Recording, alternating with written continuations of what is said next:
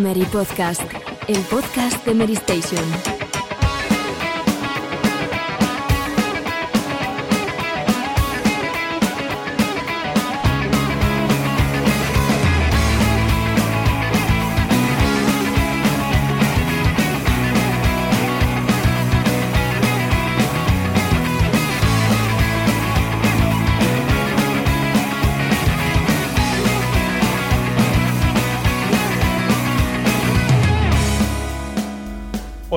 Buenas a todos, bienvenidos una semana más al Mary Podcast, vuestro encuentro semanal con los videojuegos aquí en la radio en lata de Mary Station.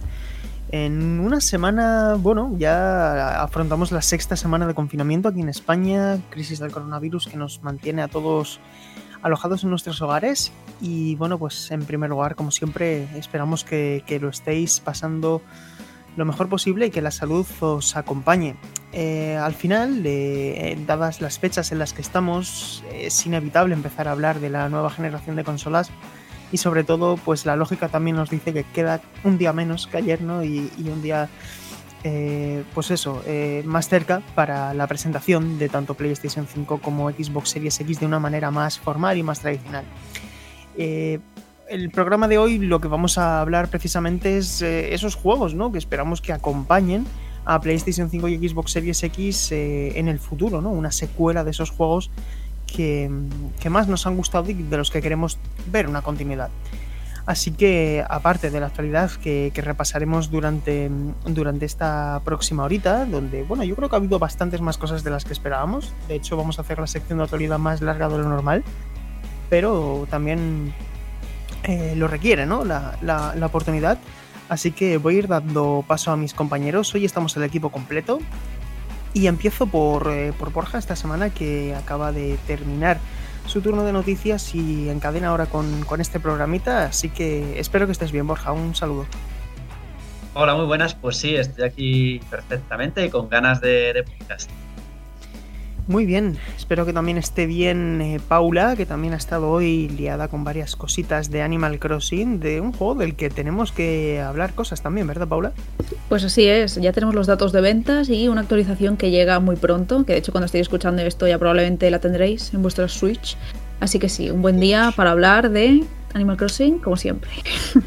Pues sí, Siempre y también momento. hablaremos de, de otros eh, juegos, otros retrasos y otras cosas que, que, seguramente nos permitan también vislumbrar un poco por dónde van a ir los tiros en la próxima generación.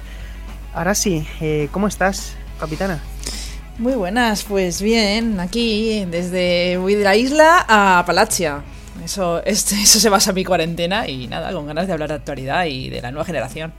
Sí, luego os preguntaré a qué habéis estado jugando más durante esta cuarentena, pero creo que hay un juego que se empieza por Ring y acaba por Fit que, creo que nos está acompañando a todos bastante.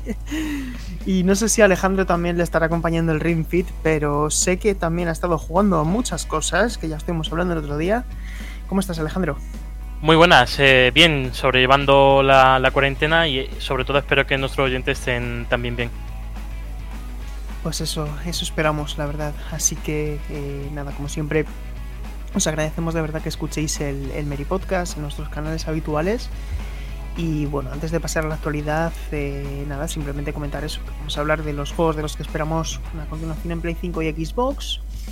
Y también hablaremos un poco a, a esos juegos que ya que estamos en la sexta semana de confinamiento y que seguramente muchos de los planes que teníamos de voy a ver tantas series, voy a leer tantos libros, pues seguramente eh, los trabajos y demás obligaciones nos habrán impedido cumplir muchas de esas cosas, pero seguramente también habremos dedicado mucho tiempo a algunos juegos en particular. Así que hoy hablaremos de todo ello. Como siempre, insisto, muchas gracias por escuchar el programa. Comenzamos. Titulares. Pues eh, bueno, en el día de grabación en que estamos, lunes, nos levantábamos con, bueno, martes, perdón, eh, nos levantábamos con una, con una noticia bastante sorprendente, a mi parecer, y es que eh, Super Mario Maker 2 eh, anunciaba sin previo aviso su última gran actualización de contenido, la tercera, la tercera y última, que nos permite crear nuestros propios mundos, y es precisamente una de las eh, grandes solicitudes que había hecho la comunidad durante todo este tiempo, porque al final no, no, deja de ser una forma de reunir en forma de pack eh, niveles que, que, hayamos creado, ¿no? uh, pero con el aliciente de que podemos dibujar también nuestro propio mapa, siempre respetando eh, la estética de Super Mario World, pero permitiendo al mismo tiempo que compartamos el mundo al completo con un solo código, ¿no? Aparte, también de que se han incluido nuevos objetos como el traje de, de rana de Super Mario Bros. 3, los Koopalings, el caja cañón, la caja de, de helicóptero, la caja por roja y bueno, pues una serie de añadidos que son casi una expansión, bueno, sin el casi, completamente gratuita y que yo no sé si esto ya supone el punto y final de la cobertura que están haciendo este juego en lo que a contenido se refiere o si en el futuro habrá también eh, DLCs de pago. En cualquier caso, chicos, os, ya os pido opinión a vosotros. Estará disponible a partir de este 22 de abril, por lo tanto, cuando estéis escuchando este programa, ya lo podréis descargar, insisto, totalmente gratis. Y no sé qué opinión os merece, chicos. Eh, bastante interesante, ¿no? Sí, la verdad es que yo creo que ya estamos hablando del creador Mario definitivo, ¿no? Sobre todo en, términos comerciales, ¿no? Eh, es lo que pedía la comunidad, lo que has dicho es eh, poder crear mundos, poder enlazarlo, poder crear tu propia experiencia Mario. Y ahora sí que de verdad siento que esa copia que adquirí el año pasado se ha convertido en, en la que deseaba. Desde luego, porque yo recuerdo que me encargué de analizar el juego Mary Station este pasado mes de junio. Y en los puntos negativos, o mejor dicho, lo que le privó al juego de llevar una nota sobresaliente es precisamente que, bueno, al margen de que desde mi punto de vista sigue teniendo problemas de interfaz y que sigue siendo un poco engorroso el juego cooperativo local, pero eh, le faltaba contenido, le tenía grandes ausencias de, de, decir, oye, mira, estás haciendo una herramienta de creación y faltan cosas importantes. Y muchas de esas cosas eh, ya están aquí. Y creo que efectivamente, eh, no voy a decir que esto desde que salió el juego hasta ahora se haya podido convertir en un Super Mario Maker 3, pero desde luego sí que es una especie de Super Mario Maker Ultimate, al menos a, a mi forma de verlo, ¿no? 2.5, ¿no? Sí. Sí, sí. Eh, no sé vosotros, chicos, si vosotros jugasteis a, al Maker 2 original, si seguís jugando a las creaciones que hace la comunidad, pero esto pinta muy bien. Yo no lo he jugado, no lo tengo, no lo tengo, pero me interesa sobre todo por lo que puede llegar a hacer la comunidad porque mm. yo en el terreno de la creación no, no me interesa demasiado, no es, no es algo que, que, suela, con lo que suela experimentar, pero sí que me apetece, me apetece ver buenos niveles mmm, hechos por la, sobre todo por desarrolladores, ¿no? Sí. Comentabas a micrófono, a micrófono cerrado eh, el tema de que, bueno, por ejemplo, eh, los desarrolladores de Celeste hicieron algún nivel y tal, y yo eso sí que lo, lo quiero probar, la verdad. Yo he de decir, sinceramente, eh, que ya creo que también he expuesto mi opinión a, a, este respecto en algún programa anterior. Yo no soy muy partidario de esta esta forma tan anárquica de crear niveles, chicos, tan tan de pues te pongo aquí una torre gigante, un copa volando, un Bowser y encima otro Bowser y, y es decir, todas esas cosas que se alejan tanto de lo que hemos visto en los Marios originales no me gusta demasiado. Pero es que este juego eh, ha ido creciendo mucho a lo largo del tiempo y hay niveles efectivamente muy muy buenos, tanto de la comunidad como de desarrolladores, y es que, insisto, hay niveles de desarrolladores que son para quitarte el sombrero, no tanto por la dificultad que imprimen, sino por, por la originalidad y porque se nota que están pensados por gente que es muy profesional, ¿no? Entonces, si ahora se les da la herramienta de poder crear mundos completos, este juego es infinito. Sí, de hecho, yo recuerdo el nivel de los creadores de Messenger, Sabotage, que tenía hasta habitaciones secretas que podías desbloquear. O sea, era un nivel que realmente aprovechaba desde una perspectiva de diseño cómo un desarrollador puede tomar ese, ese, esa herramienta y poder exprimirla al máximo, que es lo que yo creo que le faltaba al juego, porque cuando jugué de lanzamiento, sí había buenos niveles, pero creo que se abusaba de ese nivel desafiante, como tú decías, ¿no? De ponerte aquí dos Bowser, de... No sé, yo prefiero esa experiencia más relajada o de descubrimiento, como el, el, el nivel de, de Messenger, que, sí. que esos retos tan al límite, no sé.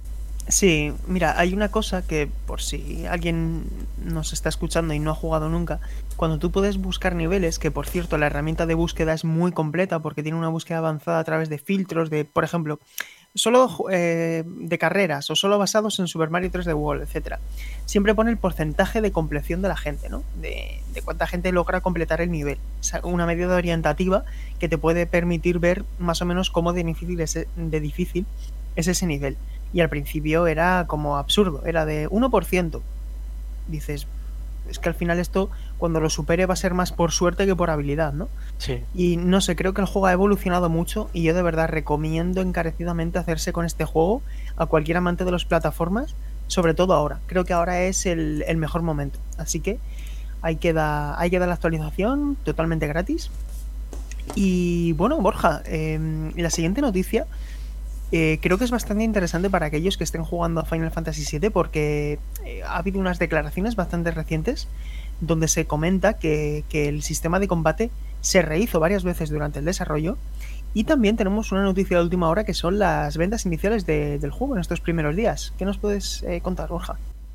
Sí, en primer lugar, con respecto al sistema de combate, lo que cuenta eh, Tetsuya Nomura en una entrevista con Famitsu es que básicamente eh, eh, jugaron un poco al ensayo del error con el sistema de combate de Final Fantasy VII Remake. Hasta que no consiguieron el tono que le querían dar, eh, siguieron intentándolo. No hay que olvidar que este juego ha pasado por mmm, bastantes, bastantes fases a lo largo de su desarrollo. Al principio estaba desarrollado por CyberConnect 2 y luego pasó a un desarrollo, interno. Y por eso pues han ido produciendo una serie de cambios en el, en el juego en sí que han llevado hasta lo que es ahora, ¿no? Ha sido lanzado. En cuanto a, las ventas iniciales, eh, justo hoy ha aparecido, han publicado un tweet en la cuenta oficial de Twitter de Final Fantasy VII Remake en la que han confirmado que ya se han distribuido y vendido tres, más de 3,5 eh, millones de unidades en solo tres días. Es bastante impresionante porque al final eh, supera el inicio que ha tenido Resident Evil 3 Remake en ese mismo periodo de tiempo.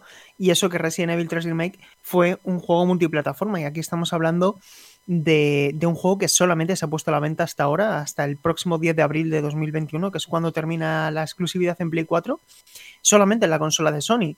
Eh, se queda ligeramente, esto lo he estado mirando antes, se queda ligerísimamente por detrás de God of War y, y Marvel's Spider-Man que lograron vender, porque al final estos son copias distribuidas, es decir, están ya en las cadenas de tiendas, pero no, está, no tienen por qué estar necesariamente vendidas, ¿no? Y mm, es en cualquier caso una cifra extraordinaria que yo creo que a pesar de las circunstancias y de las dificultades para hacerse con el juego en físico, demuestra que el juego de Square Enix está funcionando de maravilla, la verdad. Hombre, yo creo que lo raro es que no funcionara, ¿no, Sergio? Porque es un, era un juego tan esperado y aún así, en la situación en la que nos encontramos de confinamiento y con muchos problemas a la hora de distribuir, ¿no? Eh, la, cifra es muy buena, porque otras empresas han optado por, el por retrasar los juegos para poder eh, hacer, con, hacer, un lanzamiento más, eh, más de acuerdo con, con, lo que se espera de un título de estas características, pero en el caso de Final Fantasy VII Remake o de, o de Resident Evil, eh, ya era un poco tarde, ¿no? Para, para retrasarlo a última hora. sí, la verdad es que sí. Eh, bueno, ya veremos. Comunicaron eh, antes de la salida del juego que mm, iban a comenzar a trabajar en la segunda parte, nada más terminar o nada más ponerse a la venta este, este primer episodio de Resident Evil, o sea, perdón, de Final Fantasy VII Remake. Así que veremos cuándo se pondrá a la venta. Yo creo que esto, como mínimo dos añitos y medio, no se los quita nadie, ¿no? Sí, dos o tres añitos. De todas formas, aquí hay unas contradicciones en las declaraciones a veces, porque Nomura ya dijo en 2019 que estaban trabajando en la segunda parte, luego comentaron que empezaría en abril, así que entre, entre, este, entre diciembre y, abril está la cosa, ¿no? Supongo que estaría en preproducción ya en esa época. Claro, quién sabe. Eh, bueno, no lo sabemos, eh, como tampoco sabemos cuál será el próximo remake de Resident Evil.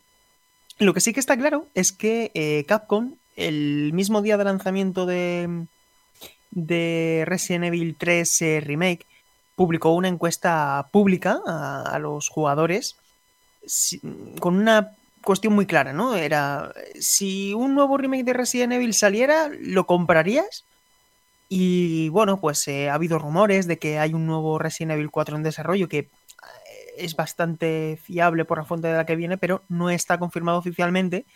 Y nosotros lo que hicimos, que por eso os pasaba mm, la encuesta ahora por, por el canal interno, es, eh, pues formulamos en Twitter una pregunta, ¿no? Y dijimos a nuestros lectores que si hubiera otro remake dentro de la saga, eh, siguiendo, digamos, la lógica que ha venido haciendo Capcom recientemente, ¿no? Después del 2 ha venido el 3. ¿Qué, qué otro Resident Evil les gustaría? Mm, no necesariamente si uno u otro, sino cuál de ellos en primer lugar, ¿no? Y las votaciones, en total 2.659 votos, fue, bueno, realmente ganó que paren ya un poquito. Hubo empate, ¿no? empate total. Prácticamente empate, pero eh, se destaca ahí en bold, en, negrita, que paren ya un poquito. Es decir, la gente... a ver, yo, yo Sergio, voy a reconocer que voté en la encuesta y que voté que paren ya un poquito. Tú marcaste el empate, Borja.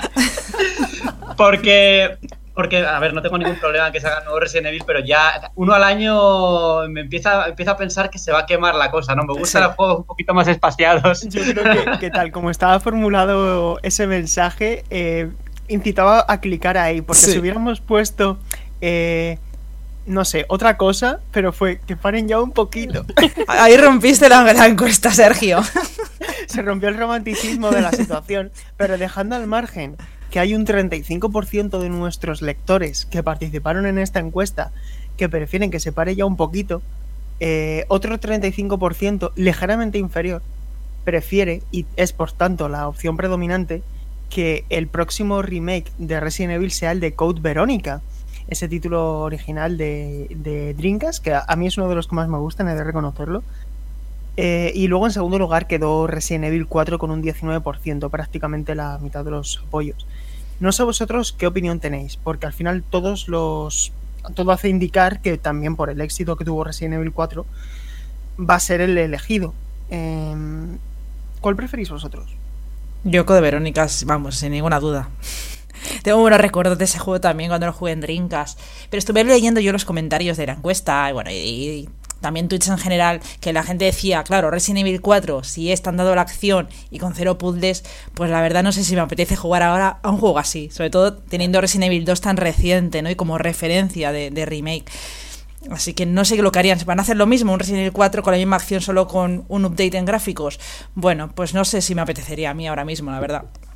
Mm, tal vez del 1 sería lo suyo, pero ya tenemos el remake este que a pesar de no ser una revolución tan grande como hemos visto en el 2 y el 3, sí que es un muy buen juego y de hecho es para muchos el mejor de la saga, eh, de toda la franquicia, el, este remake de Resident Evil 1. Entonces, no sé, tal vez sería mi respuesta, pero estoy con vosotros de que mejor que se tomen un respiro, eh, no quemen la fórmula y nos traigan buenos juegos y no todos, todos remake, venga a tope, toda la saga ya remake, por favor.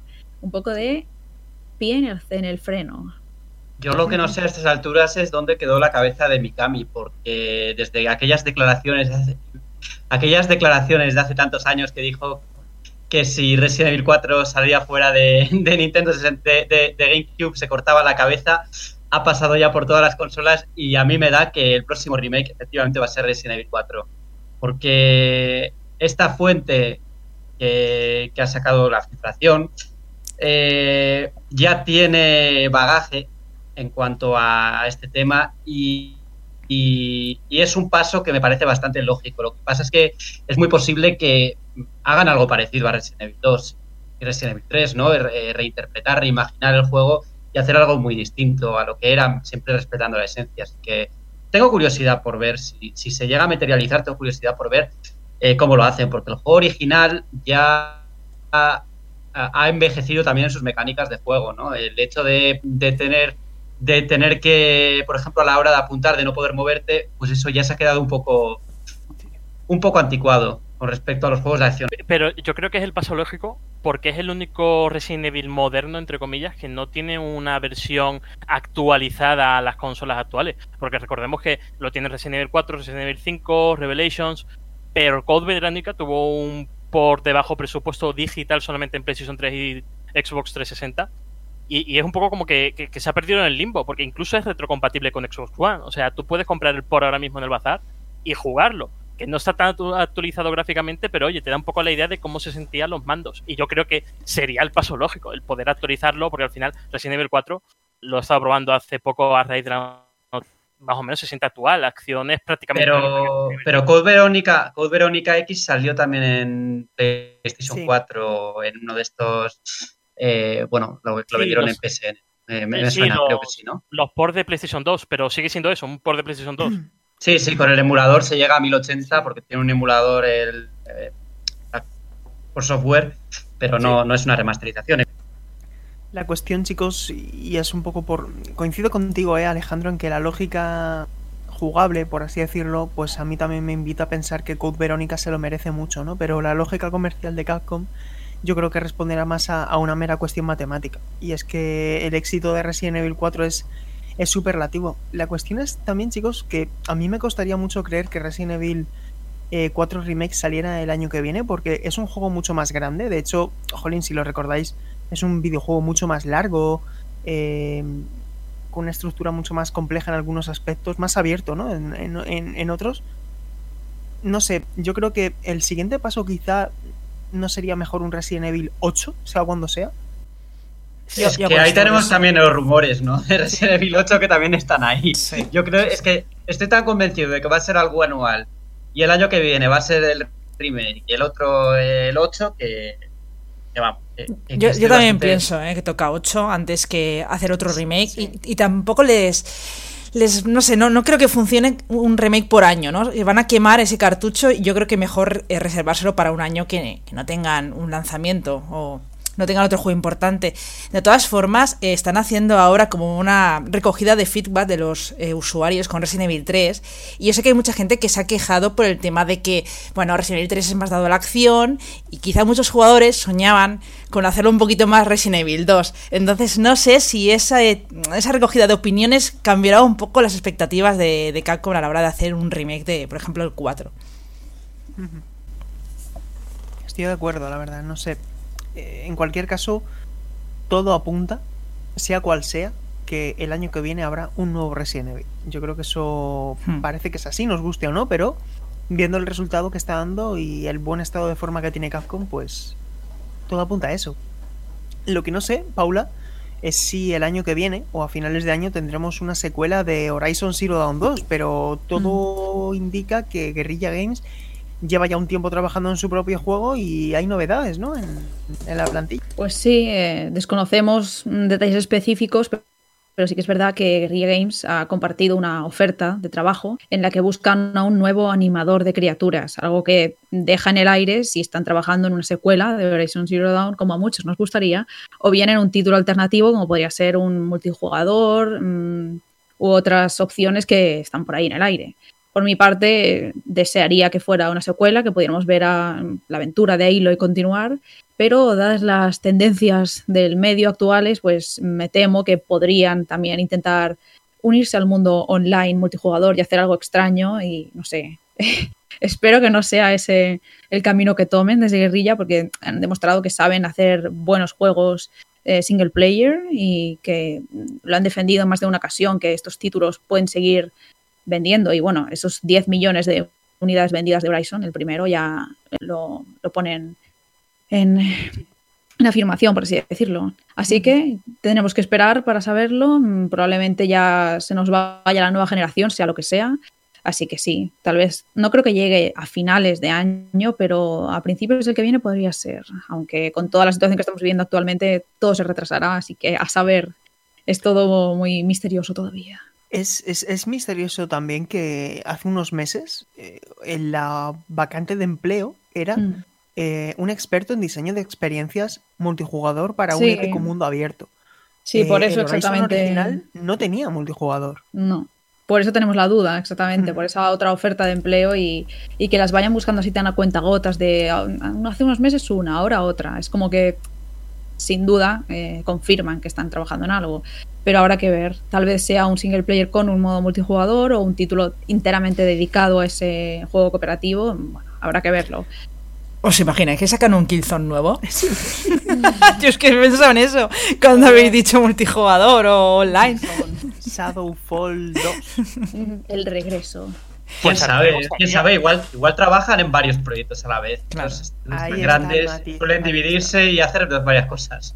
Hmm. Ahí está, porque si el estudio ahora es más grande que hace siete años, mm, yo no lo descartaría. De hecho, luego cuando hablemos de, de los juegos de los que esperamos una secuela, voy a comentar algo parecido con Insomniac. Pero, oye, mm, a mí no me extrañaría ¿eh? que estén trabajando en dos cosas, pero ya veremos. Y bueno, eh, la siguiente noticia, Borja, te toca a ti de nuevo. ¿Qué pasa con, con Death Stranding para PC? Pues pasa que Death Stranding no sale prevista, no sale la fecha prevista porque estaba planeado para el 2 de junio, pero llegó el coronavirus y los planes se fueron al garete, básicamente. Así que eh, Kojima Productions ha decidido retrasar el título hasta, hasta el mes de julio. Eh, con- concretamente, perdón, que hasta el 4 de julio de 2020. 14, ¿no? Perdona, sí, 14 de julio de 2020. Por todo este contexto, ¿no? Hay que entender que, primero, Japón está en estado de emergencia y aunque no hay confinamiento obligatorio, las empresas sí que están haciendo teletrabajo. Hace unas semanas, eh, Kojima Production Production informaba que había una persona contaminada en su, en su propio estudio, de modo que habían cerrado una planta entera, pero según el comunicado de ahora, ya están cerrados completamente y todo esto lleva, eh, pues, adaptarse al teletrabajo, eh, pues ha hecho que no puedan lanzar el juego en la Sí. fecha prevista. Sí, esto les va a permitir tener un poquito más de tiempo, un poco más de holgura a la hora de, de gestionar todo eso, porque efectivamente hasta el próximo 6 de mayo el gobierno, el gobierno japonés decretó el estado de emergencia y bueno, pues eso ya lo dijo, ya lo dijo mm, eh, Peggy, de, o sea, Peggy eh, Zero, el organismo regulador de videojuegos en Japón, que ellos cesaban completamente su, su actividad, por lo tanto eh, todos esos juegos, como por ejemplo, insisto, Xenoblade Chronicles Definitive Edition, eh, pues a lo mejor se podían ver retrasados. Es decir, todos los juegos que salen en abril, mayo y junio son susceptibles, no tienen por qué, pero son los primeros candidatos a un eventual retraso por, por el COVID. Así que esperemos Sí, que no. De todas formas, Sergio, Mm, lo de cero creo que el, el plazo que tenían ¿no? para volver a abrir era, era mayo, cuando acababa la- el estado de emergencia, pero Sí, como es una situación muy cambiante, y se puede, puede haber prórrogas, ¿no? De como está ocurriendo en España, por ejemplo, pues sí. quién sabe, ¿no? Quién sabe, es una Y- situación muy. que cambia, como tú dices, día a día, ¿no? Puede cambiar día a día. Bueno, ya veremos. Esperemos que en cualquier caso, pues eh, evidentemente yo creo que nadie eh, se llevará las manos a la cabeza por un retraso de un mes si eso va a garantizar la salud de, de los empleados. Pero bueno. Eh, y luego, eh, por último, Paula, volvemos a ti. ¿Qué ha pasado esta tarde de hoy martes con. Animal Crossing New Horizons? Bueno, nos han lanzado un tweet con un vídeo de forma oficial desde los canales de Nintendo en el que se han confirmado una serie de novedades que llegarán al título eh, de forma gratuita a partir de este día 23. Mm, Una actualización que llegará, bueno, tanto personajes que conocíamos anteriormente en la saga como Ladino, Gandulio, que es el que lleva todo el tema de eh, plantas, arbustos y demás, como pues eventos mm, como son el Día de la Naturaleza, el Día Internacional de los Museos y demás. Ha sido detallado todo este planning que durará desde este día 23 de abril hasta finales de mayo, el día 31. Entonces es bastante interesante porque hace unos días se data mineó el código del juego, esto que suele pasar cuando hay títulos así que de los que esperamos novedades, y se revelaron una serie de, de bueno, cosas que se iban a incluir en el título que muchos esperamos con ganas. Entonces se han confirmado parte de estas cosas, como lo son lo que decíamos. Ladino vendrá y nos vendrá esas obras de arte que tendremos que determinar si son verdaderas o falsas y solo aceptarán las reales en el museo y por tanto este se verá ampliado. Es algo que queríamos, que sabíamos que iba a pasar eventualmente porque solo fósiles, bichos y peces es poco. Necesitamos al menos un par de salas más, ya sabéis. Esa cafetería que todavía no ha quedado confirmada, pero esperemos que llegue. Y luego, aparte de esto, pues tenemos estos eventos, como bien decía, eh, incluso tenemos uno en el que se llama temporada de bodas, que podremos obtener eh, diversos elementos como, bueno, sillas, eh, arcos nupciales, mm, vestidos, diversos elementos así para de temática nupcial. Y ver se casarse a Paca ya. Sí, sí. Esto es algo interesante, los que jugamos a New Leaf, que los vimos allí haciéndonos cosas de crafteo, bueno, y en el Pocket Camp también, y aparecen de nuevo en este título, New Horizons. Así que sí, es una actualización bastante grande y algo muy de agradecer que sea gratuita, porque hace unos meses cuando el título fue anunciado, muchos temíamos que estos packs de contenido de, bueno, si queréis la cafetería paga 1,99, que hubiera sido poco. Pero aún así está siendo todo gratuito de momento, no estamos viendo ningún micropago, nada, todo se puede conseguir jugando y es algo muy de agradecer por parte de Nintendo. Parece, Paula, que la política de comunicación que lleva Nintendo es de mm, cuando se acerca a final de mes, anticiparnos que va a venir el mes siguiente, ¿no? Ya lo hemos visto en abril, ahora lo hemos vuelto a ver en mayo, que es la bueno, mayo y junio, ¿no? Porque la temporada de bodas ah, se, se, extiende hasta el 30 de junio, pero eh, parece que, van a ir así, ¿no? Mes a mes, eh, con periodos así más cortitos de tiempo.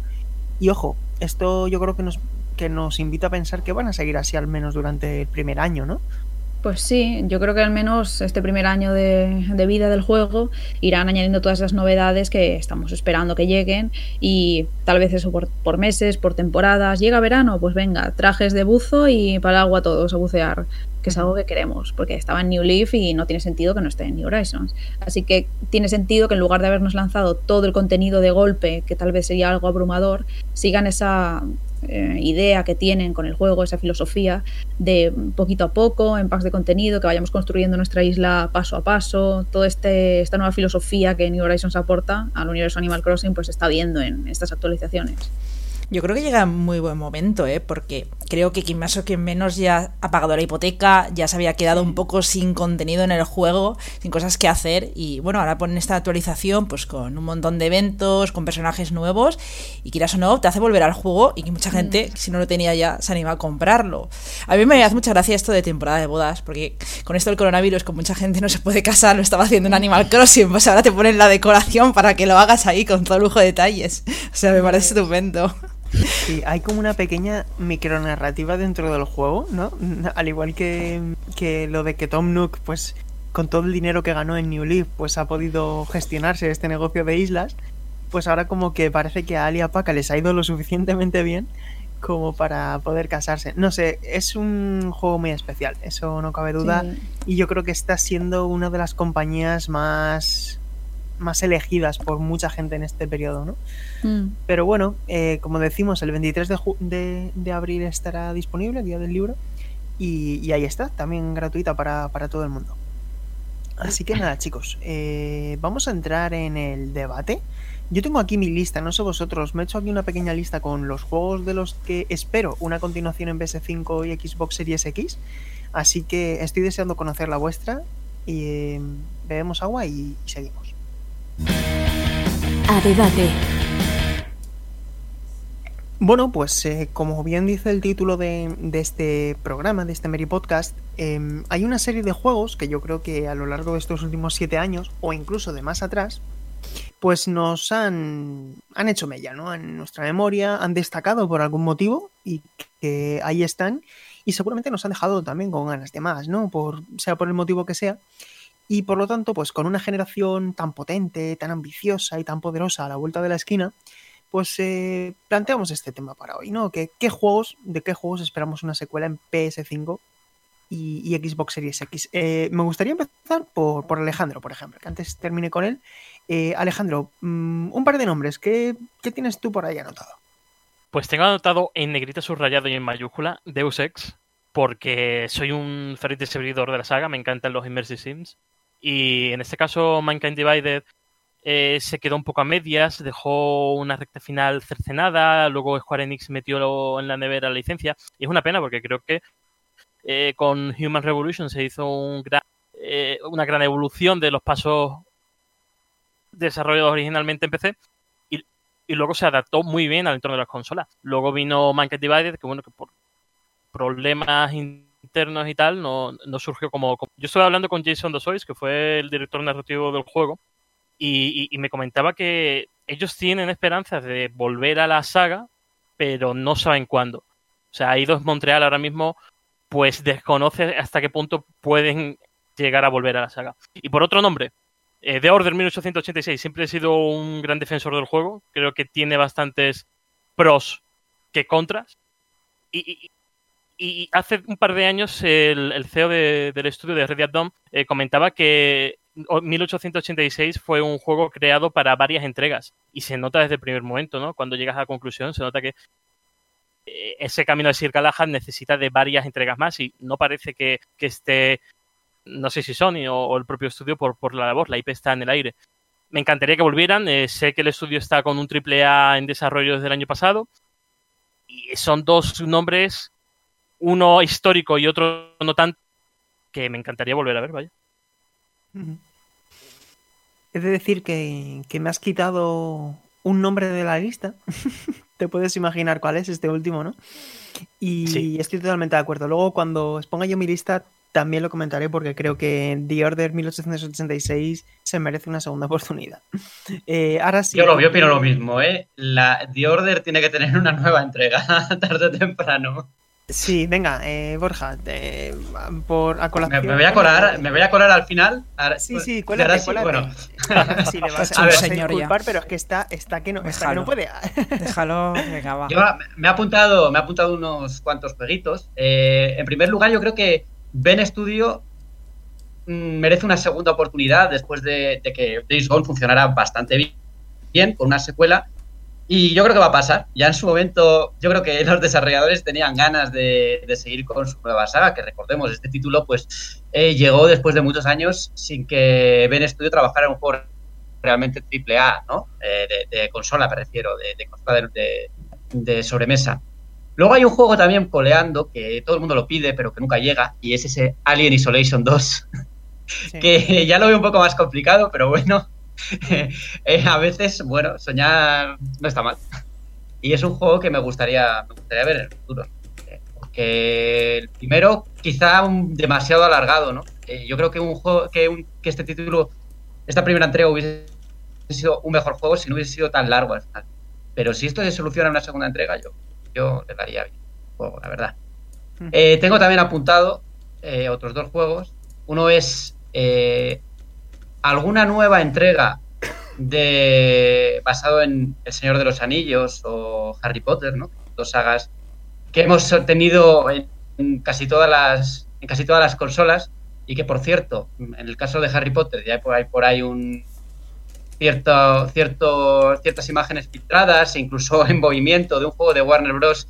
que nunca se ha llegado a presentar y eso que lleva coleando desde 2018 me parece, hace ya bastante tiempo y que es un RPG o parece ser un RPG que tiene bastante buena pinta. Y ya por último, y me quedo sin aire, pero pero este es el juego que me gustaría ver sobre todo, es ese Final Fantasy, no voy a decir 7 Remake 2, que también lo espero, sino Final Fantasy 16. El juego, la saga tiene que seguir, no, no puede vivir solo de lo anterior y creo que en la siguiente generación tenemos que ver una nueva entrega, ¿no? Solo la compilación de o, o, la, o, el proyecto de Final Fantasy VII. Muy interesante. Y ya me callo, y ya me callo. Sí, sí, muy, muy interesante. no, no, he de decir que luego cuando, cuando, estaba, cuando estabas diciendo tus primeros nombres, no esperaba que fueses a terminar por Final Fantasy y creo que, que al margen de, del gran proyecto del remake, eh, tendría mucho sentido eh, reincidir ¿no? en un Final Fantasy XVI que recoja lo bueno de Final Fantasy XV, que creo que tenía muchas cosas, aparte de las malas, y también lo bueno de, del 7. Así que no, me ha parecido especialmente interesante. De, hecho, Sergio, eh, ¿sí? déjame apuntar una cosilla que ha empezado con Days Gone y, y, es cierto que, aun pese a las dudas de la gente con Ben Studios, yo creo que es uno de los estudios más dignos que hay dentro de, de, de los estudios internos de Sony. Estamos hablando de, de, un estudio que nos dio los Siphon Filter originales en PSX, que siempre en cada portátil de Sony ha hecho más o menos los deberes. Este Retribution en PSP, Uncharted Golden Abyss, que era un Uncharted sí. dignísimo. O sea, estamos hablando de un estudio que yo creo que es muy competente. Es una gente experta, de hecho, si leéis entrevistas, eh, es gente que lleva mucho tiempo en el estudio, que es gente mayor, por así decirlo, es gente veterana. Pero sí que creo eh, que les falta dar ese salto que quizá también le faltaba a Sucker Punch, ¿no? Que veremos mm. si Ghost of Tsushima logra dar ese saltito, ese, ese escalón que sí han logrado hacer Naughty Dog eh, o Insomniac Games o Santa Mónica, por supuesto. Así que veremos. A mí me gustaría que sea lo que sea, sí que Bend Studio tenga una nueva oportunidad. No estoy seguro de si debe ser con Days Gone porque no lo he terminado, pero eh, pero bueno, veremos. Eh, es, es, interesante, la verdad. No, no, no se solapa con ninguno de mi lista de Borja. Em, ahora sí, ahora sí. Eh, ¿qué, tienes, ¿Qué tienes tú apuntado? Bueno, yo estoy de acuerdo con lo que habéis dicho de The Order. Especialmente yo fui una defensora en su día y me cayeron una de palos por decir que a mí The Order me había gustado a pesar de la duración y bueno, de, bueno los inconvenientes que tiene, ¿no? Yo lo disfruté y la verdad es que me gustaría eh, que continuase esa saga. De PS5 también eh, voy a decir eh, Bloodborne 2. Creo que este juego debería llegar con el lanzamiento de la consola. O sea, haría que mucha gente se volcase con la compra. Pero bueno, supongo que en algún momento llegará. Y de Xbox Series X, bueno, por lo que siempre digo, Fable, Fable 4. El Halo ya está confirmado, pues Fable 4 me gustaría y muchos rumores apuntan de que ya está en desarrollo desde hace tiempo y que en mayo, a lo mejor, si llega ese evento de Xbox, eh, será anunciado de multiplataforma. Tengo aquí, eh, bueno, ya se sabe, pero Dragon Age 4, Dragon Age 4, que me gustaría ver, resurgir eh, esta saga y sobre todo que se fijen en lo que hicieron en el Dragon Age Origins y en su genial expansión, que vuelvan un poco a los orígenes, porque es que el camino que últimamente lleva BioWare con los mundos abiertos a mí no me está gustando. Creo que mejor reducir un poco esos mundos y hacerlos más ricos. Otra saga que tengo aquí que debería volver es Silent Hill, que yo no sé Konami qué está haciendo por Japón, mm, que sí que los pros están muy bien, pero quizá viendo lo que está haciendo Capcom con Resident Evil deberían fijarse y hacer resurgir esta saga ni que sea en modo remakes, ¿no? Eh, o sea, hay un remake de Silent Hill 1, yo creo que la gente se volvería loca y iría muy bien, porque ahora jugar eh, a Silent Hill mm, con los controles tipo tanque, a mí me duele, la verdad. Y ya está, y está, estos son los que tengo apuntados. Muy bien, la verdad, muy interesante. No, no eres la única que va a hablar de Bioware.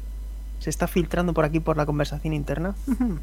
Así que voy a dar paso a Paula, que también tiene ganas de, exponer qué quiere ella para, para, el futuro. Así que, Paula, todo tuyo. Sí, lo que tiene ser el último en decir tus juegos es que algunos te los quita. Pero sí, eh, de Bioware, mm, ahora sí me ha quitado ese Dragon Age, que sin duda tenemos ganas ya de ver ese 4 que está por ahí en el aire, mm, tal vez llegue más pronto que tarde, esperemos.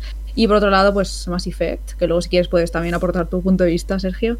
Eh, yo creo que con Andrómeda no me descontentó tanto como a la mayoría de jugadores, a pesar de todos sus problemas técnicos, porque como sabéis, eh, me encanta la saga Fallout, por ejemplo, para hacer un símil, y tiene muchos bugs, y aún así los quiero. Así que fue algo parecido cuando jugué Andrómeda. Vi bastantes problemitas, pero me gustó bastante, a pesar de que obviamente no llega a la altura de la trilogía. Y creo que podría hacer BioWare algo, un borrón y cuenta nueva y empezar tal vez una nueva trilogía o alguna historia realmente potente, como lo fue la de Shepard. Y luego, por otro lado, voy a barrer un poquito para casa, si me permitís, y creo que en esta nueva generación podría llegar un nuevo título de Tomb Raider, algo que para mí me gustaría que volviera un poco a los orígenes, a pesar de que esta última trilogía ha apuntado mucho más a la acción, ha tomado las riendas hacia un camino distinto, que a muchos jugadores les ha gustado más que todo este eh, sistema de tumbas, de puzzles, de problemas y tal que había en al principio. Eh, yo creo que todos esos jugadores que jugamos desde el principio la saga, mm, nos gustaría ver algo así.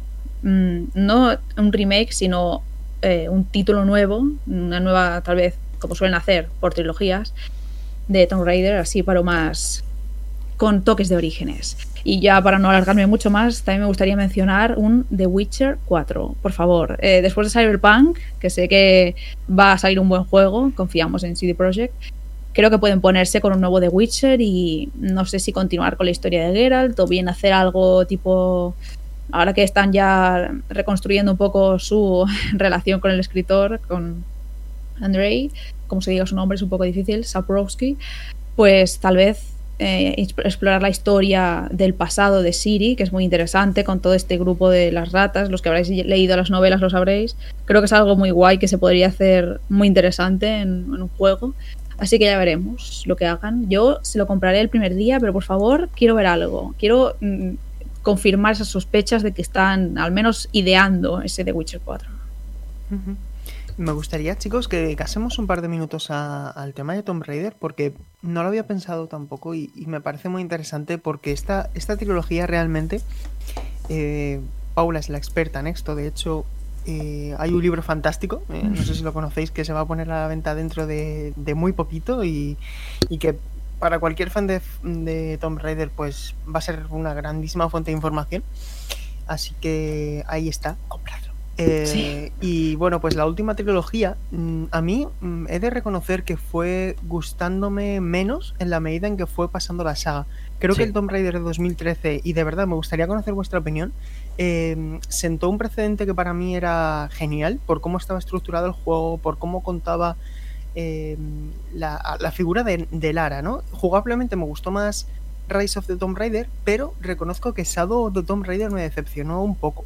Y no sé si, ¿cómo os gustaría a vosotros que fuese ese, ese regreso en una eventual nueva entrega para la próxima generación?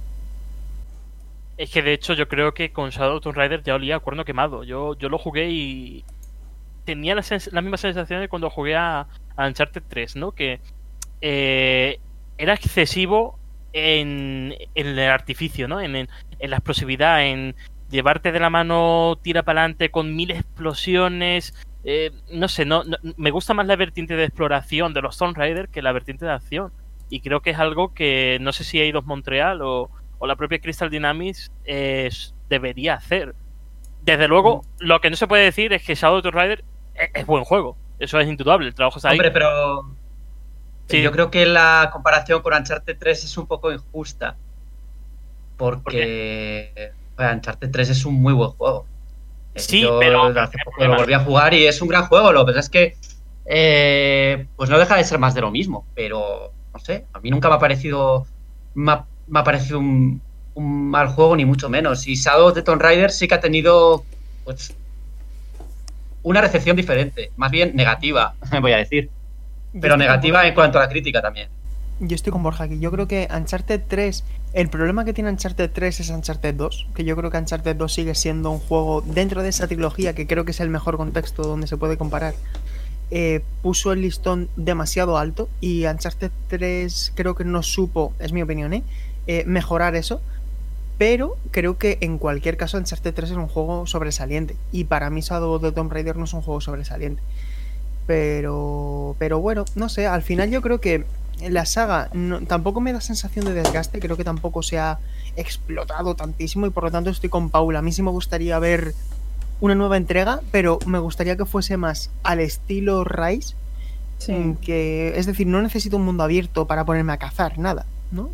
Yo prefiero una aventura más cerradita, más directa, que mantenga el ritmo, que mejore el combate cuerpo a cuerpo, que tenga buenos puzzles, buen plataformeo, es decir, una aventura más clásica, es lo que me gustaría. O, o equilibrada, ¿no? Más bien. Mm. Sí, Sí. sí, sí, es la palabra, la verdad, es eh, equilibrada, que no se que no quiera ser lo que no es, no sé. Claro. Que no se apoye demasiado en toda esa vertiente cinematográfica, de, como decís, explosiones, de acción, de desenfreno, sino que, bueno, puede tener esos momentos. Pero para mí, de esta nueva trilogía, el que más me gustó es el de 2013, el Tomb Raider Reboot, A mí también. porque creo que fue muy interesante la historia que planteó, cómo lo hizo, la Lara que nos mostró, que era muy Sí. diferente a las que estábamos viendo en las anteriores entregas. Y creo que podrían haber tirado por ahí, pero cada vez lo hicieron más. Bueno, también sabéis que cambió de mandos en lo que a narrativa se refiere. Rihanna Pratchett abandonó el equipo. En Rise estuvo ahí, sí que escribió gran parte, pero luego mm, le dieron una vuelta. Y en Shadow ya no estaba ella. Entonces se nota que cambió ahí la líder en, en narrativa. Y creo que podrían hacer algo como eso, pero en jugabilidad más centrado en esa exploración de tumbas, en esos puzzles que nos gustan, esas trampas y demás. Así que veremos cómo avanza la saga.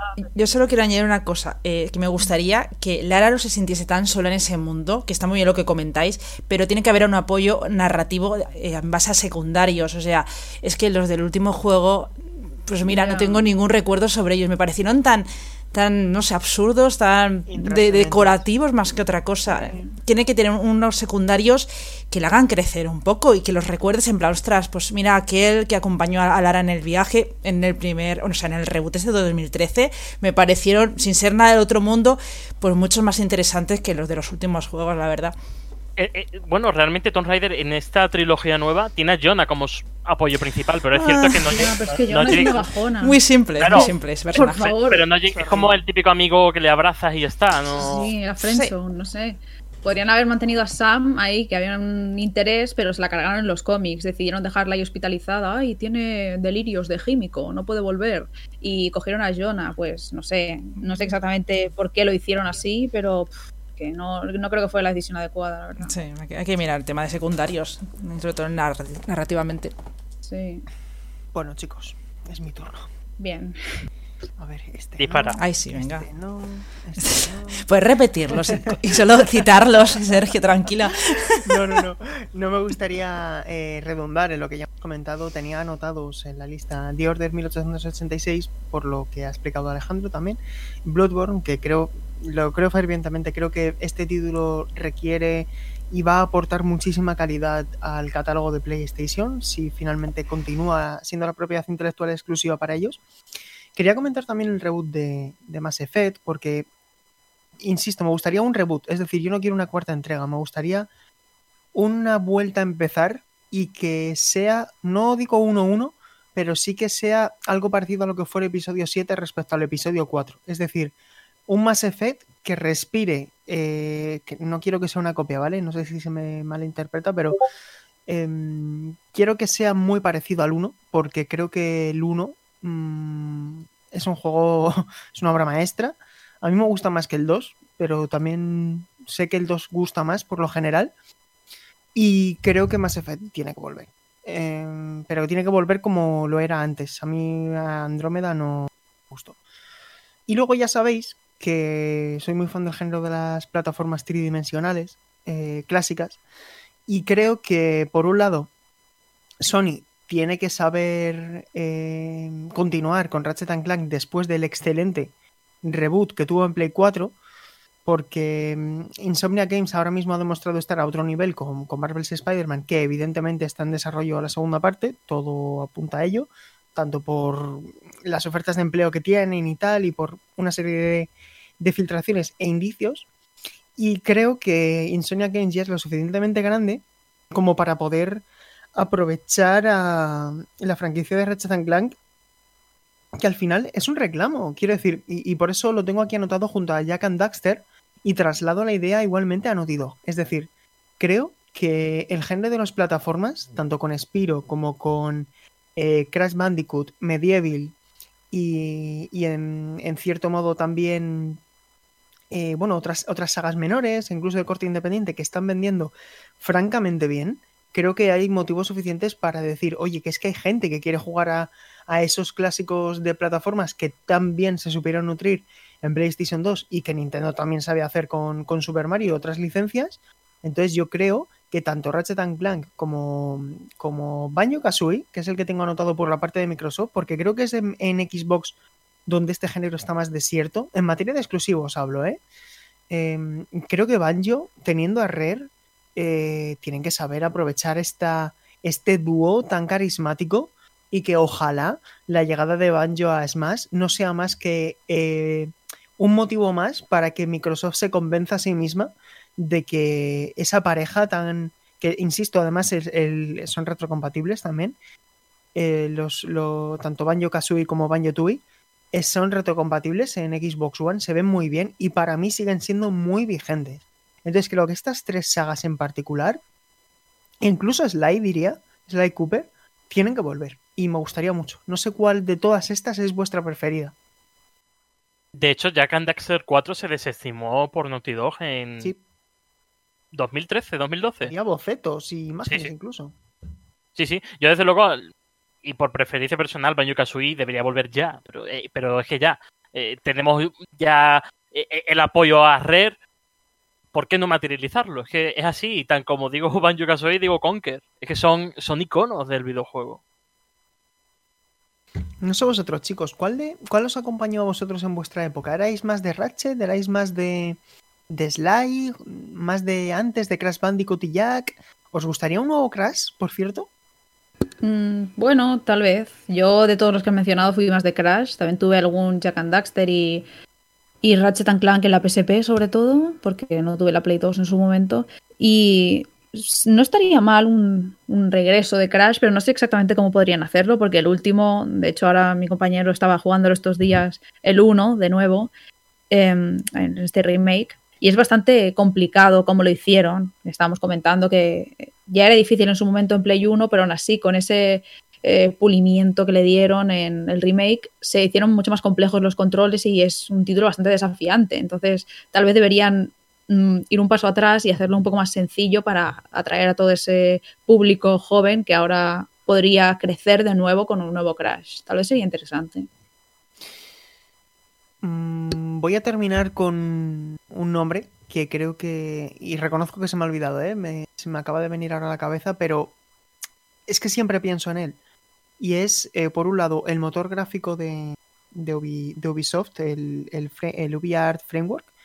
Y por otro lado, inevitablemente, eh.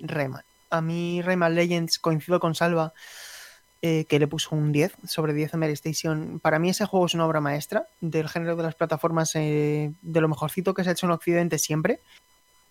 Y a mí me encantaría, no sé a vosotros, una nueva entrega de Rayman que siga la estela de Origins y Legends me encantaría. Eh, y que salgan en todas las plataformas posibles, que lo disfrute todo el mundo, porque creo que, que Legends sigue siendo a día de hoy un juego inmaculado.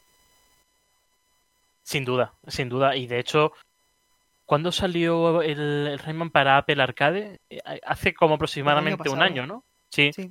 Justamente, yo creo que la, la, IP está vigente también, eh, está de, de rigurosa actualidad. Y yo también coincido con Legends, que a mí me gustó mucho Origins, pero luego llegas a Legends y ves que es un plataforma perfeccionar al extremo, es que es un 10, es que es así.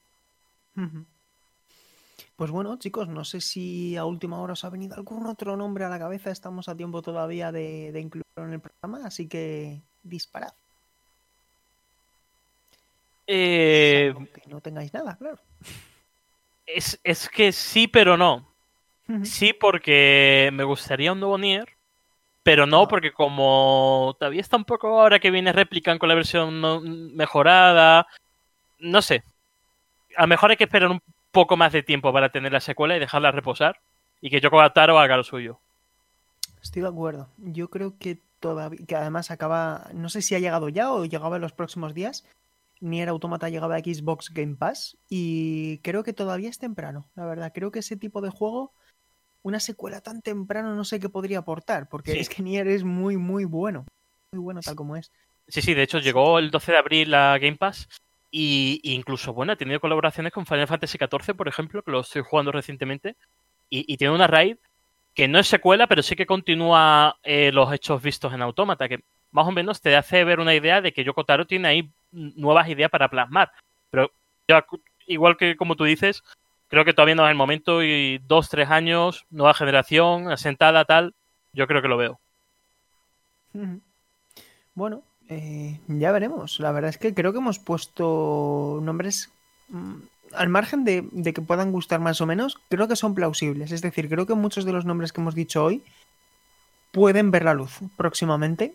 Así que, bueno, si el coronavirus, que al final es eh, quien parte el bacalao ahora mismo, por así decirlo, eh, no lo impide. Tendremos eh, PlayStation 5 y Xbox Series X a finales de año en las tiendas, con un catálogo de lanzamiento por ahora desconocido, pero que, que seguramente se apoye mucho los exclusivos para como gran reclamo de venta. Em, hay un último bloque que quería dejar para este programa que encadena con el a qué estamos jugando y es eh, más, centrado a, más centrado a, a qué estamos dedicando más horas ¿no? durante esta cuarentena. Eh, ahora sí, ¿tú a qué, a qué has estado jugando más y a qué sigues jugando ahora? Pues seguramente que al juego que le he echado más horas ha sido Animal Crossing, porque desde el lanzamiento ha sido un no parar. Y también a Apex. Apex, eh, pues cada semana pues me voy echando unas partidas y como es un juego que me encanta, sobre todo la inmediatez, que sales de una y entras en otra, eh, no, paro, no paro de, jugar y, y paso muy buenos ratos. Y básicamente esto. ¿Te digo los que estoy jugando aparte de estos o cómo? ¿O me espero? Sí, claro. Ah, vale, vale. hacer una pregunta. vale, vale. Bueno, pues eh, justamente he empezado hace unos días a a jugar a eh, Fallout 76, que han incluido ya la expansión de Wastelanders, que es esta actualización que incluye NPCs y cambia todo de este juego. Ahora pues hay nuevas misiones principales, han entrado nuevas facciones y tendrá, eh, habrá decisiones que influyen pues en la trama. Yo, este juego me encanta, o sea, la exploración, esa ambientación, las sensaciones que le da este juego, yo es que son indescriptibles. Yo me lo paso muy bien, incluso sola, explorando, leyendo notas, encontrándome pues esas escenas que a veces encuentras cuando abres una puerta de unos esqueletos que estaban haciendo cierta cosa y así se murieron. Bueno, mm, yo me lo paso genial y creo que es una oportunidad para retomar este juego. Así que nada, seguiré explorando Apalachia y, y descubriendo pues secretos. Una pregunta, ahora sí, antes de a- Alejandro, que ahora tú también querías preguntar algo. Una, una pregunta, y esto os lo, os lo hago a todos. Bueno, dejando al margen la broma de, de si esto es. Entonces, por lo que dices ahora, esto es un Fallout, ¿no? Bueno, a mí eh, siempre me ha parecido un Fallout. O sea, yo siempre he considerado que Fallout 76 es como Fallout 4. O sea, tú te sientes muy solo en ese mundo.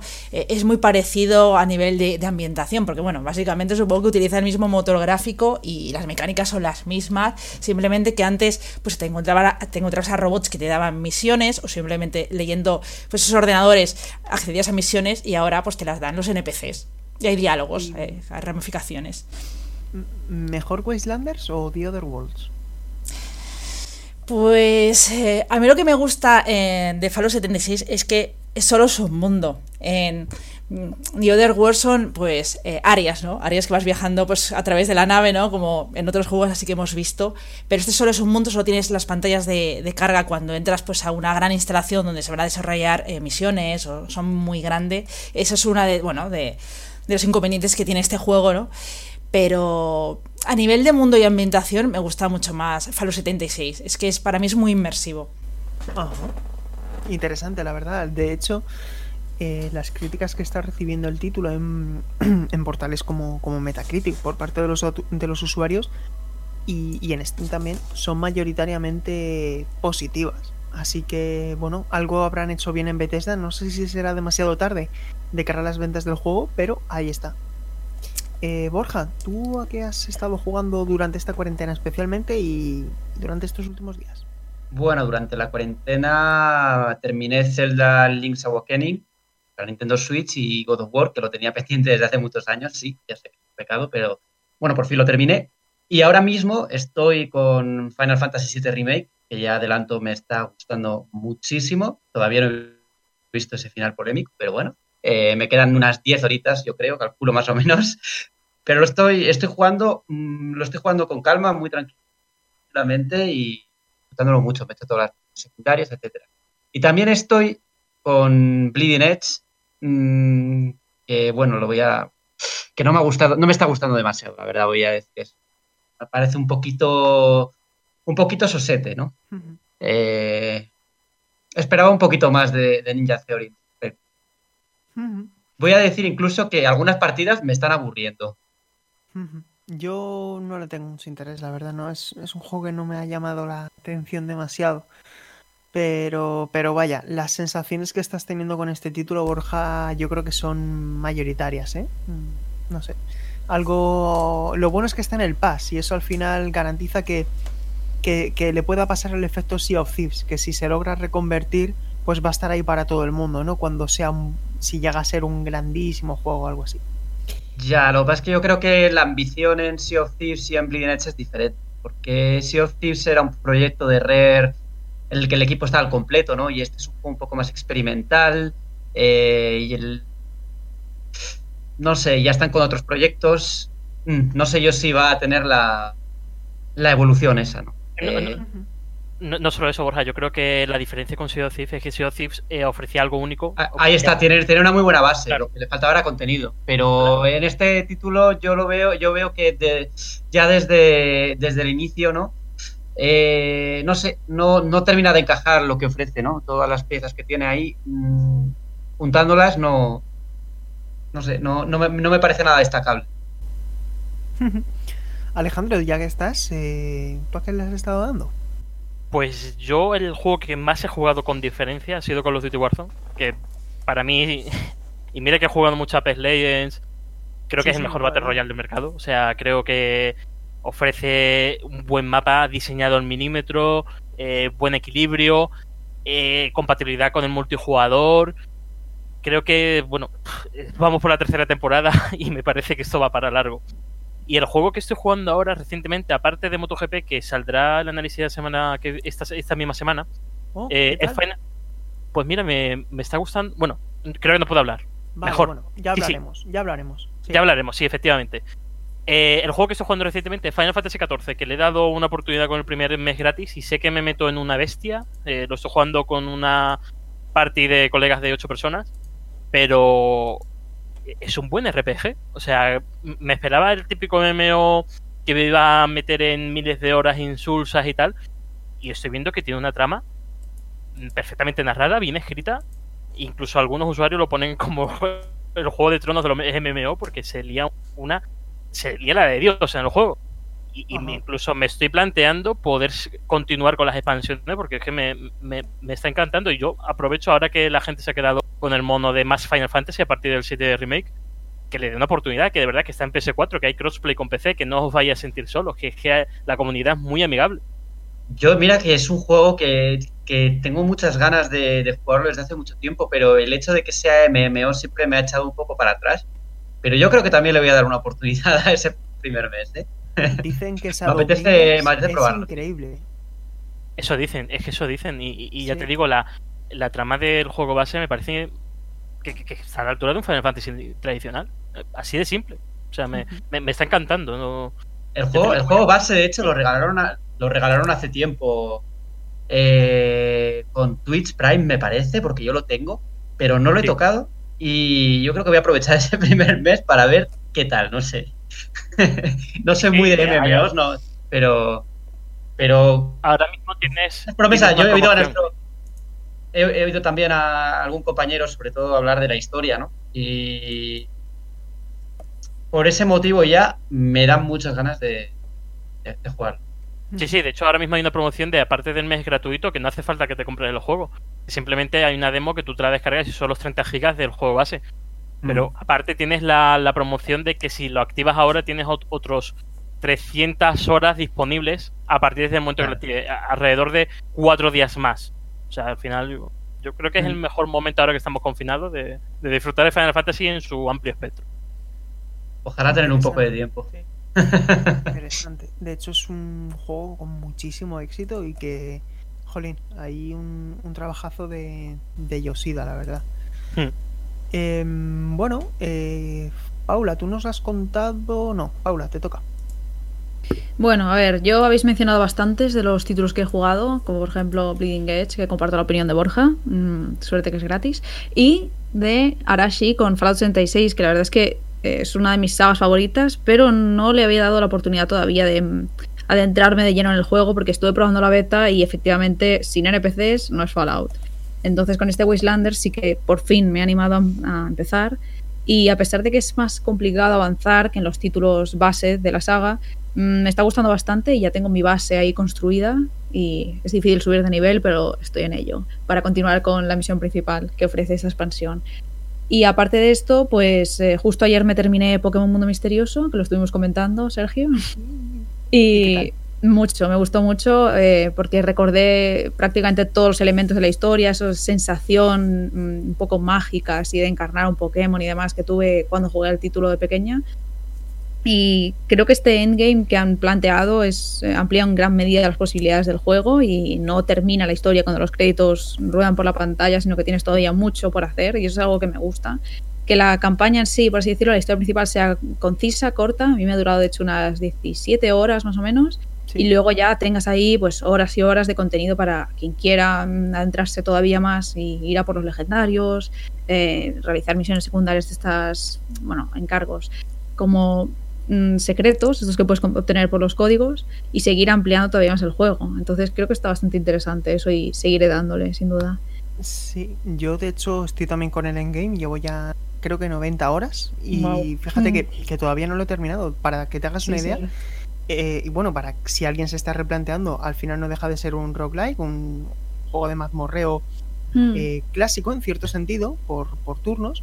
eh, bueno, con movimiento, pero por, los combates son por turnos.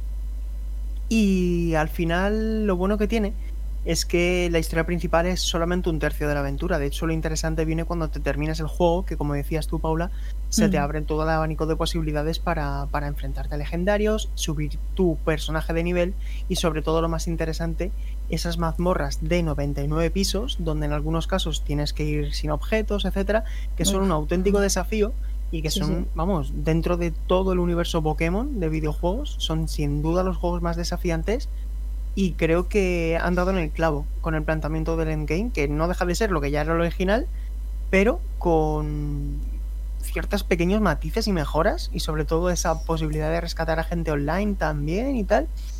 Está muy bien, está muy bien Mm. y creo que Paula lo vas a disfrutar ahora y creo que es un momento idóneo para que lo hagas. Mm.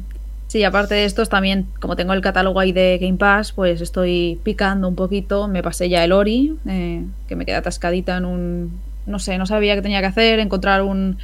Hablar con un personaje y tal. Estuve atascada lo típico de que entras al juego o juegas un rato y no consigues avanzar y lo dejas. Entonces, finalmente conseguí retomarlo. Me emocioné mucho con el final, lo pasé mal. Así que, bueno, eh, sin duda supera al primero. Creo que esas plataformas que presenta son pulidas al milímetro, a pesar de algunos errores técnicos que tiene. Yo tuve bastantes bajones de frames y tal, que me, de hecho, se quedaba parada la imagen durante un par de segundos.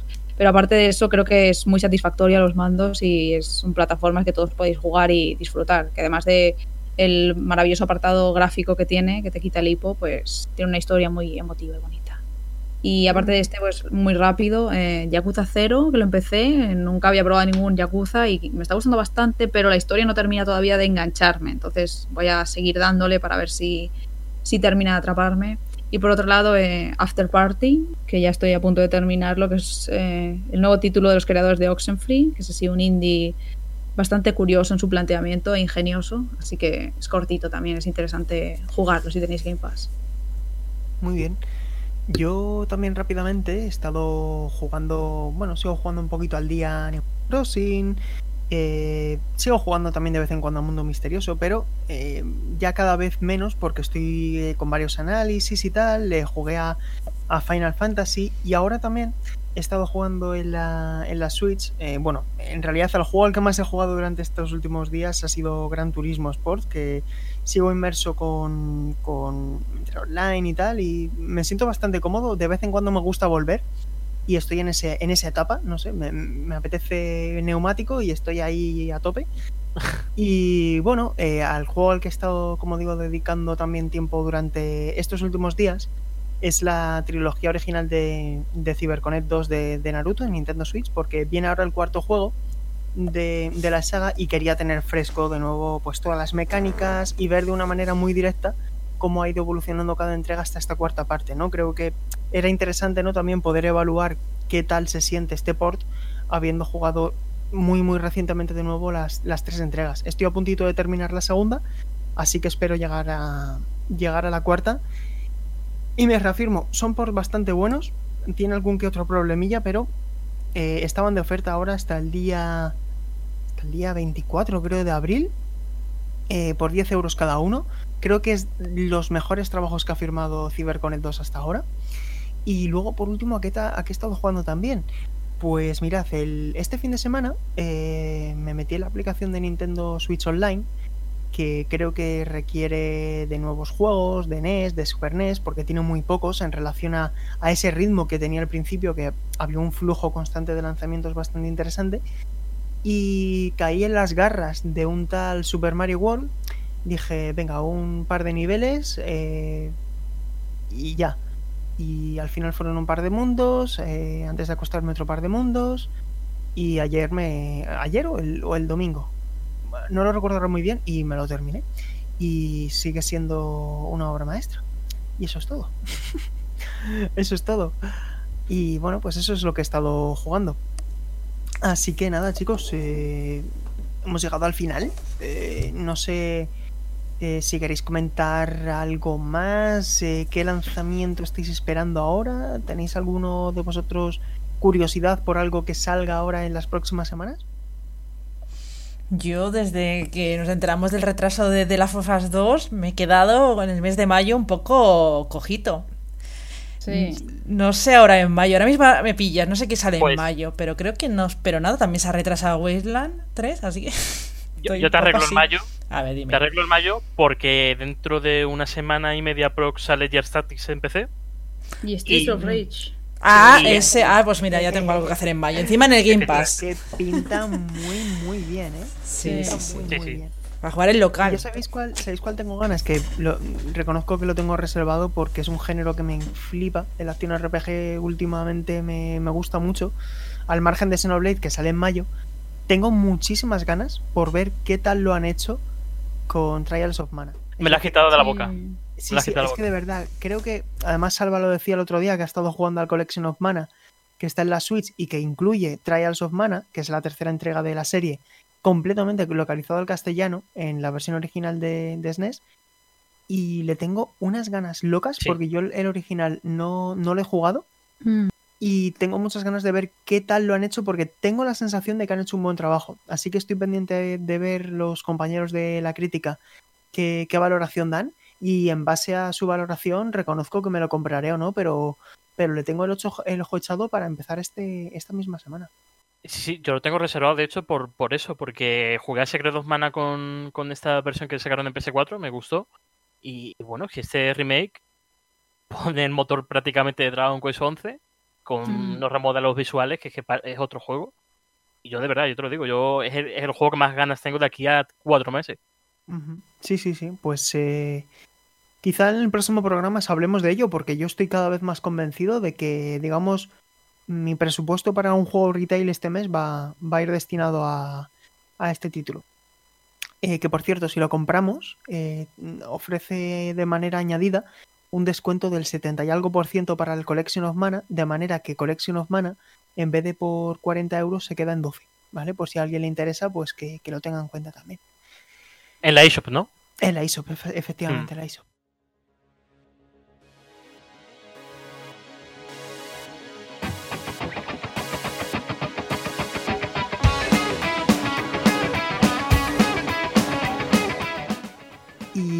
Y, esto es todo, chicos. Eh, ha sido todo por el programa de hoy, este vigésimo sexto programa. Eh, invitamos también a la gente a que escuche el programa de la semana pasada, donde se hizo una retrospectiva de el 35 aniversario de Neo Geo, que se dice pronto.